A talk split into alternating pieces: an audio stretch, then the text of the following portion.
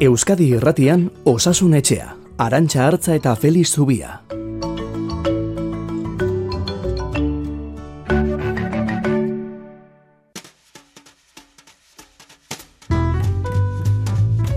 Kaixo, egun onda izuela denoi.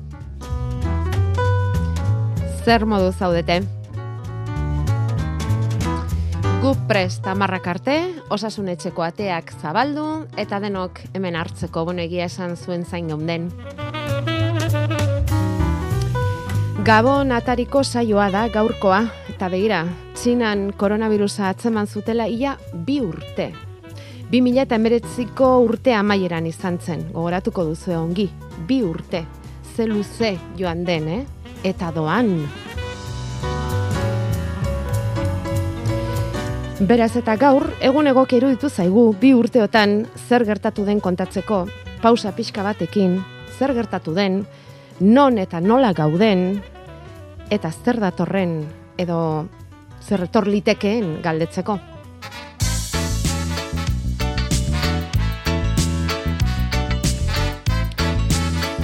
Badakizue jakin koronavirusa zabaltzen ari dela erraz. Eta inzidentzia datuek erakusten dute hori garbi asko. Nafarroan, zazpieuneko gainditu dugu aste honetan, atzotik dugun azken datua hortik behera dugun arren apur bat, zeireun eta laraugeita lauko inzidentzia, baina horrek ez gaitu asko lasaitzen egun bakarreko datua da, eta. Erkidegoan Gipuzko eta Araba milatik gora daude. Gipuzkoa milatik oso gora, mila bosteun eta hogeita bat, bizkaiko inzidentziaren doblea du Gipuzkoak. Eta gogoratu behar dugu, pandemia kontrolpean izateko inzidentzia maila horrek eunetik behera beharko lukeela.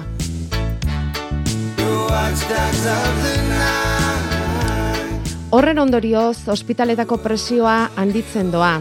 Egia da, eta hau ere esan dizuegu, ia zinzidentzia hori baino txikiagoa genuela ere, uzietako egoera asko zokerragoa zela, baina horrek ere ezkaitu asko lasaitzen, haietan ere egoera okertzen ari delako, ziuetan gune berriak irekitzen hasiak dira gure ospitaletan eta hoe gehiago behar dituzte, kirofanoak isten ari dira urgentziazko ebakuntzak bakarrik egiteko, Eta antxe lanean Donostia ospitalean eta zainketa berezien unitatean ondo dakizuen ez Feliz Zubia medikua, osasun etxeko aditua eta gaur bere ikuspegitik azaldu nahian pixkat egungo egoera nolakoa den, zer egin litekeen, arnasketa virusek nola jokatzen duten, ze azken finean hemen daukaguna arnasketa virus bada, alda erek zer dakarten, mm, azkena omikron, eta omikroni buruz ze ziurtasunez zer esan litekeen, bueno, badauzkagu, badauzkagu gaiak lantzeko amarrak arte, eta zuen galdera mordoa. Zuen galderetan oinarrituta pixka bat saiatu gara denak banan-banan erantzuteko modurik ez daukagunez, alako saio rekopilatorio bat egiten, Felix. Horrela esango dugu egun hon dizula. Bai, egun hon. Eta behar badak geldituko da galdera konkreturen bat erantzun gabe. Bai, bai. balitz zaiatuko gara urrengo astetan heltzen aiei, baina iruditu zaigu pixka bat kokatzeko unea dela ez, ze inguruan salaparta handia dabil, bi urte pasa dira, e, gauzak e, bueno, bere bidea jarraitu dute, zerbait badakigu, eta nik uste kokatzeko unea dela. Eta koronavirusak zerbait erakutzi baldin badigu da aurre ikuspenak batzuk direla eta gero gertatzen dena ba, askotan beste bide batetik joaten dela, ez? Orduan, pasatakoa deskribatzen badakigu, etor litekeena behar dizka. E, aurrena Feliz ezaiguz oso egoera kritikoan gaude? E, bai, Bai, e, bueno, pentsatu behar dugu momentu honetan, inzidentzia 2008ko udaberrikoaren parekoa dela. Orduan, badakigu zer gertatun zen, eta denok e, etxean bukatu genuen derrepentean, ba, han e, izugarrezko kolpea jaso, eta ospitaleak bete egin zitzaizkigulako, ziua bete egin zitzaizkigulako, adinekoen egoitzak e, bueno, ba, oso oso geski jarri zirelako, izugarrezko hilkortasuna izan zen, orain, txertaketari esker, egoera orduko baino bea da, baina oraindik ere txarra da eta okertzen doa. Ospitaletan adibidez, e, premiazko ebakuntzak eta e, minbizien ebakuntza bakarrik egiteko gaitasuna dugu, baina bestelakoak ez. Ziuetan, e, gure egoera, betetzen maila, gutxi gora bera, e, euneko eunda berrogeita marrekoa da. Noski badugula gehiago zabaltzeko aukera, baina horrek dakar, beste paziente batzuk ustea, eta kasu honetan dakar, ba, ebakuntzaren zein dagoen pertsona horiek ustea. Ze pertsonal hori, COVID-aren erabiltzen ari gara. Eta hau okertzen joan liteke, eta egoera okerragora joan liteke. kalean, e, ego euskal herrian, egun batean, irumila eta berreun kasu gainditu dira. Hori jarraitzerik ez dago. Positibotasun tasa euneko amabostekoa da. Lehen mailako horreta gainez eginda dago. Beraz, e, momentu honetan, neurriak behar ditugu. Ze bestela, eteten ez bada, transmisioek goraka jarraituko dute, eta egoera okertzen joango zaigu. E, ikasi dugunarekin, ez da 2008ko martxo apirileko egoera, ba noski ez ez, baina txarra da, nik oso txarra esango nuke, eta zerbait behar dugu. Orduan, zer behar dugu? Bueno, e, nik alde batetik txertatu ez denari txertatzeko eskatuko nioke. E, txertuak transmisioa neurri e, mugatu batean edo e, mozten du, euneko berrogeita marrean edo esaten da, baina batez ere posible egiten du beraiek gaitza pasatzen badute ondo pasatzea, gero helduko diogu honi. Baina hori beharrezkoa da, e, guk, e, gure ziuan e, ostiralean kontatu nituen txertatuak euneko berrogei baino gutxiago dira, txertatu gabeak euneko irurogeitik gora dira. Horan, beraien honagatik eta osasun sistemak aurrera jarraitu dezan mesedez txertatzeko eskatuko nieke. Txertuak probatuak daude, ikusiak daude, ziurrak dira, eta asko zarrisku gehiago du, ez txertatzeak txertatzeak baino. Pertsona bakoitzarentzat eta osasun sistemarentzat. Ondoren, herritarrok bandeurriak hartu behar ditugu eta jarraitu beharko ditugu. Badakigu, eh? E, aldela bentzat, toki txietan ez bildu, talde handietan ez bildu, kuadrilako bazkari, afari, lanekoak, gainontzekoak hoietan ez egon, aireztapena zain dualik eta gehien, musukoa eraman toki eta orain, ba, gabon jaiak datozenez, ba, behar bada, iasko mezu bera da, baina aldela bentzat, biziki ditza unitateak ez nazteko eskatuko genuke, hau da, e, ba, gabon egu berri e, tarte horretan gauden familia horiek ondoren errepikatu dezatela urte zarretan, urte berritan eta erregenetan ospatzen badira, eta ez daitezela batzutan batekin bestean besterekin eta bestean besterekin ibili, ze bestela hor transmisio asko zabalduriteke. Eta gero, behar duguna da gintarien aldetik neurriak hartzea benetan. E, COVID pasaporteak ez du moztuko. Ez da eraginkorra, ba, zergatik txertuak transmisioa mozten duelako, baina neurri mugatuan aurrez aipatu dugu. Eta badirudi txertatuak ziurtasuna duela edo ez duela kutsatzen, eta hori ez da egia. Eta era berean horrek ematen digu edo eman dezake segurtasun faltsu baten sentsazioa. Mm, bai, eta lan handi bat eraginkorra izan ez da din. Hau da, COVID pasaporteak dakarrena da batez ere, ba batzuk e, ez izatearen eta horrek dakarren bizitzaren mugatzearen ondorioz txertatzera bultzatzea. Ja, nik uste asko zobe dela jendea datuen bidez eta holkoen bidez e, hmm. txertatzera eramatea horrelako derrigorrezko batekin baino. Baina hau da, e, bestelako alderdiak utzita, zientziaren aldetik behintzat, transmisio eteteko neurria, nahiko neurri mugatua da edo oso mugatua da. Ze txertatuak ere kutsatzen dugu. Hau da. Bai, bai. Orduan, beste zerbait behar dugu. Eta hmm. hemen ikusten dena da, Espainia arrestatuan dagoen utzune legala. Eta hau harkatu godia zuitza, baina lotzagarria eta negargarria da.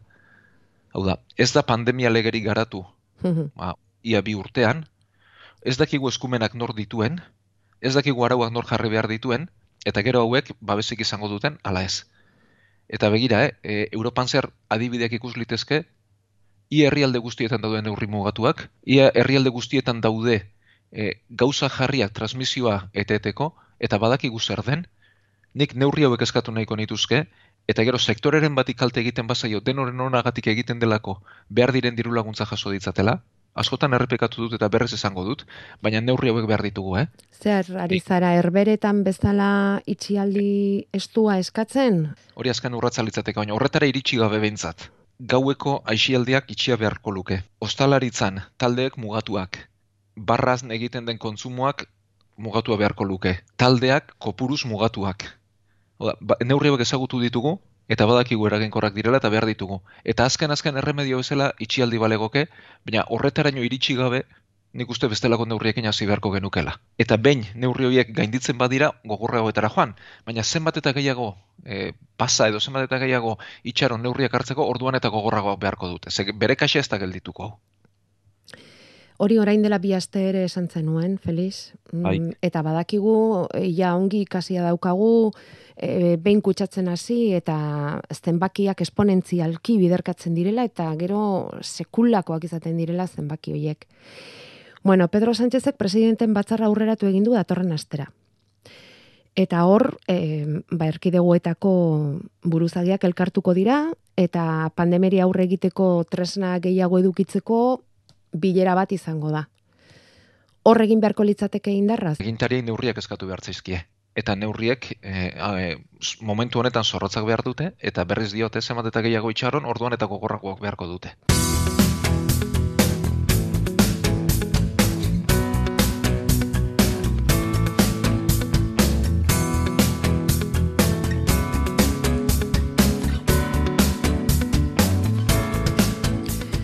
Bueno, eta egoeraren argazki hau eginda.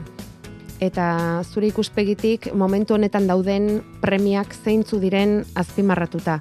E, ez dizut esan, baina entzule bat daukagu gomendio eginez gabon hauetarako mm, konfinamentu selektiboa egingo lukeela berak esanez, nire proposamena da konfinamentu totala hogeita la hogeita bost eta hogeita zaian. Eta hurrengo astean hogeita maika bat eta bian. Jendearen mugimendua kontrolatzeko modu bakarra izango litzateke bestela urtarrilen okerra egongo gara. Entzulek ere egiten dituzte euren proposamenak. Itxialdiarena nola nahi ere, Feliz Zubiak esan du hori, azken azken neurri izango litzateke, baina bidean badaude beste batzuk, esate baterako ostalaritzako joan etorri hoiek mugatzea, ez da? baina nostalaritza ere oso sektore kaltetua izan da, eta entzun ditugu euren kexuak ere, euren ezina ere ikusi dugu, ez da? Ezin mota asko baitaude, eh? eta horregatik ez dioen Felixek hasieran baden onerako egiten den zerbait denez, nolabait, nolabait hoiek egin beharko liratekela konpentsatu, ezta, ekonomikoki eta dituzten galera hoiek berdintzen saiatu. Bueno, markatu arantxa, eta astu egin zait, bai. baina ikasi dugun zerbait da aireztapenaren garrantzia. Bai. Eta oso komendagarri litzateke ba, CO2 neurgarria, e, neurgailua jartzea toki guztietan, Mhm. eta aireztapen hori benetan neurtzea, kontrolatzea, eta ikuste zein den inguru ziurra eta zeinez, eta ziurra ez den tokitan, aireztapena derrigortzea, eta jende zarrera mugatzea. Gero ikusiko dugu edo saiatuko gara ulertzen zergatik zergatik horren beste kutsatzen diren eta omikron aldaera honetan egon ote daiteken gakoa eta bar baina em, virus bat gure gorputzen sartzen denean arnasketa virus bat eta esan dugu azkenean koronavirusa ala dela ez da feliz zer gertatzen da gure gorputzean arnasketa virus batek erasotzen gaituenean eh hainbestetan aipatu dugun gure sistema immuneak zenolako erasana izaten du eta aldaera Bueno. diferenteak etortzeak zer esan nahi du, eta hori pixkat azaltzerik badaukazu? Bai, eta horregatik eh, genioen saioan hasieran, ba, oinarrietara joango ginela, ez? Bueno, eh, arnaz infekzioek duten eh, ezaugarri nagusiena da bere kutsakortasuna. Hau da, eh, jariak inen bidez, muki, estul, listutanten bidez airean gelditzen dira, eta airean gelditzen direnak gero beste pertsonek arnaztu, eta oso erraz kutsatzen dira. Ordan, virus hauek eh, bigarren ezaugarri badute eta da aldakortasuna. Hau da, eh, izugarrizko gaitasuna dute behin eta berriz ugaltze horretan euren ezaugarriak aldatzeko eta bizi irauteko. Orduan, virus berri bat sortzen denean edo aldaera erabat berri bat sortzen denean, ez, gorputzak ez du defentzarik, aurreko defentzarik ez du, ez du memoriarik. Orduan bada defentza immunitate natural bat hauen kontraritzen dena, aurretan adibidez oso indartzu izan litekena zenbait kasutan, koronavirusaren kasutan, beste zenbait virustan, virusetan ez da gertatzen, baina immunitate naturalik ez daukagu. Eta beraz, berria den virus batek izugarrizko triskantzak sortu litzazke. Hau ikusi zen, Ameriketara adibidez Europarrek konkistatzailea joan zirenean zenbat eriotza sortu ziren horrelako gaitzen ondorioz, ze Ameriketan bizi ziren bertakoek ez zeukaten immunitaterik, ez zuten defentzarik, eta behin gaitza pasadugunean, duten aldakortasunagatik aldaera berriak sortzen dira, baina hor sortzen den memoriazko immunitatea, oda immunitate berezia, espezifikoak, gaitzari aurre egiten dio neurri desente batean. Orduan, ondoren pasatzen ditugunak, askoz eh, agerraldi harinagoak dira. E, hau adibidez, e, gripearen kasuan ikus liteke oso garbi. Mila bederatzerun emezortzian izan zen gripearen aldera era bat berri bat, munduan azaldu zen, eta orduan, ba, munduko biztanlearen euneko bost inguru hile egin zuen. Eta gaitza jasa zuenaren euneko hamar hogeia. Behin gaitza pasata, defentza garatuta, gripearen aurka badugu babes bat, eta baina urtero aldatzen denez, urtero pasa dezakegu, baina era asko sarinagoan. Batzuk ez, gaitz eh, aurrez osasun egoera larriagoa dutenek, edo gaitza oso askoz eh, gogorrago dutenek, gaixo kronikoek urtero txertatu beharra daukagu. Orduan, hau da dinamika, eta koronavirusaren kasuan ere, bete da.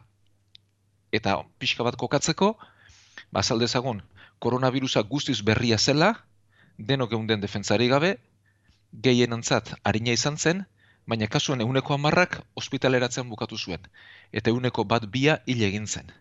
Arrisku gehiago dute kasu honetan adinekoek, geixo kronikoek, gizentasuna dutenek, zirkulazio arazoak dituztenek. Hori zen alfa aldaera. Bueno, honen aurka zer egin? Ba, ba bueno, transmisioa mosteko bidez aparte, txertoak garatu ziren, eta lehen txerto horiek euneko laro marrean mosten zuten gaitza, eta euneko laro gehieta ospitaleratzea eta eriotza. Eta horrela izanik, ba, euneko irurogeita marra txertatu bagina, gaitza eten egingo zen. Ze, txertu hauek alfa aldaeraren kontra, euneko laro gehieta marrean eteten zuten gaitza.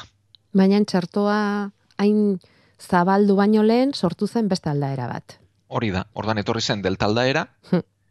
eta delta aldaerak, bueno, alde batetik zer ba, alfa pasatakoen euneko laro gehieta ez du garatzen. Beraz, immunitate naturalak funtzionatzen du.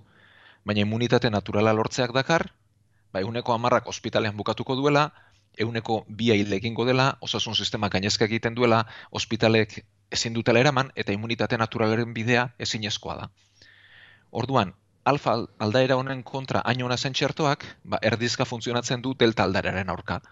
euneko berrogeita marrean bakarrik eragosten du gaitza, orduan, hartalde efektu hori, edo immunitate efektu hori ezinezkoa da. Oda, pentsatzen zen, bueno, delta aldaeraren kontra, delta bera kutsakorragoa izan da, txertuak gaitza eragozten badu, ba, eguneko laro gaita hartalde efektua lortuko da. Baina txertuak erdian bakarrik galerazten duenez gaitza garatzea, ezinezkoa zaigu hartalde efektua lortzea. Bai txertuak lortzen duela, ospitaleratzeak eta eriotzak ez gertatzean neurria handi batean. E, batez ere, e, irurogeita urtetik berakoetan, euneko larogeita marrean, eta irurogeita urtetik gorakoetan, eta immunitate arazoak dituztenetan, euneko irurogeita marrean. Hau da, txertu hau ona da. Txertuak posible egin du, ospitaleetan oraindik ere lanean jarraitzea. Ez egote 2008ko martxoan bezala, baina txertuak ez du miraririk egiten, transmisioa erdizka eteten du, eta ospitaletratzeak ere baditugu. Eta delta gutxi balitz bezala, gero etorri da beste aldaera bat. Omikron, ego Afrikatik etorri den aldaera hori. Hori da. Orduan, aldaera honek, badakigu, defentza ies egiteko askoz e, aukera handiagoa duela. Orduan, gaitza aurrez pasadutenek berriz pasa dezakete. Baina era askoz harinagoan, konturatu gabean, katarro baten moduan. Beraz, alde horretatik gaitza pasaduenak, ez dezalak ezka berezirik izan. Txertatuek ere, dakigunagatik gaitza pasako dute baino asko sarinago. Eta hirugarren dozi batek batez ere posible egingo luke hori. Beraz, momentu honetan lehentasun alegoke hirugarren dozia jartzea, beti bezala adinekoekin hasita eta hirurogei urtetik gorakoentzat ezin bestean, berrogei eta urtetik gorakoentzat ere behar bada bai, eta immunitate arazoak dituztenentzat bestelako gaitz larriak dituztenetan ere bai. Ez dakiguna da bere larritasun maila zein izango den. Hori ez dakigu, baina badakigu zabalduko dela eta oso azkar zabalduko dela ere bai. E, menditugu kasuak, ba, Katalunian kasuan bai. euneko gehi dagoeneko omikron direla, Madrilean esaten zuten euneko gehi tamartzela, Danimarkan izugarri zabaldu da, Ingalaterra zabaltzen ari da. Lengo aste honetan mikrobiologekin isketan izan nintzen, esan zidaten hasi direla lehen kasuak atzen maten, eta kopuru orokorra oraindik ere txikia den arren zabalduko dela. Eta iritsiko dela. Beraz, okerraldi bat datorkigu. E, kopuruaren, e, kopuruari dagokionean bentsat zer gertatuko da horren ondorioekin? Bueno, ba, Ego Afrikatik datozen berriak onak dira, baina kontuz honekin.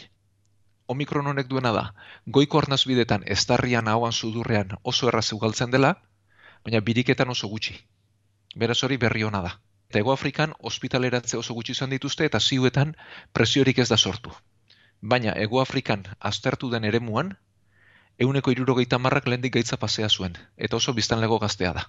Orduan, ez dakigu Europan zer gertatuko den. Badakigu zabalduko dela eta badakigu kasuak izugarri izango direla. Eta hontan oinarrituta, adidez erberek, no, delta egoerarekin eta omikronen edarepenarekin erabaki dute ba, erabateko itxiera bat ematea. Bai. Eh? Ingalaterran irakurtzen nuen bi olatu dituztela. Bat deltarena eta beste omikronena. Eta guri hori hori gertatuko zaigu. Hau da, deltaren edapena hor daukagu eta deltaren kaltea gainean daukagula omikron zabalduko zaigu. Eta ez dakigu zer gertatuko den, ospitaleratzeetan, ziuetan eta bestelako kasuetan.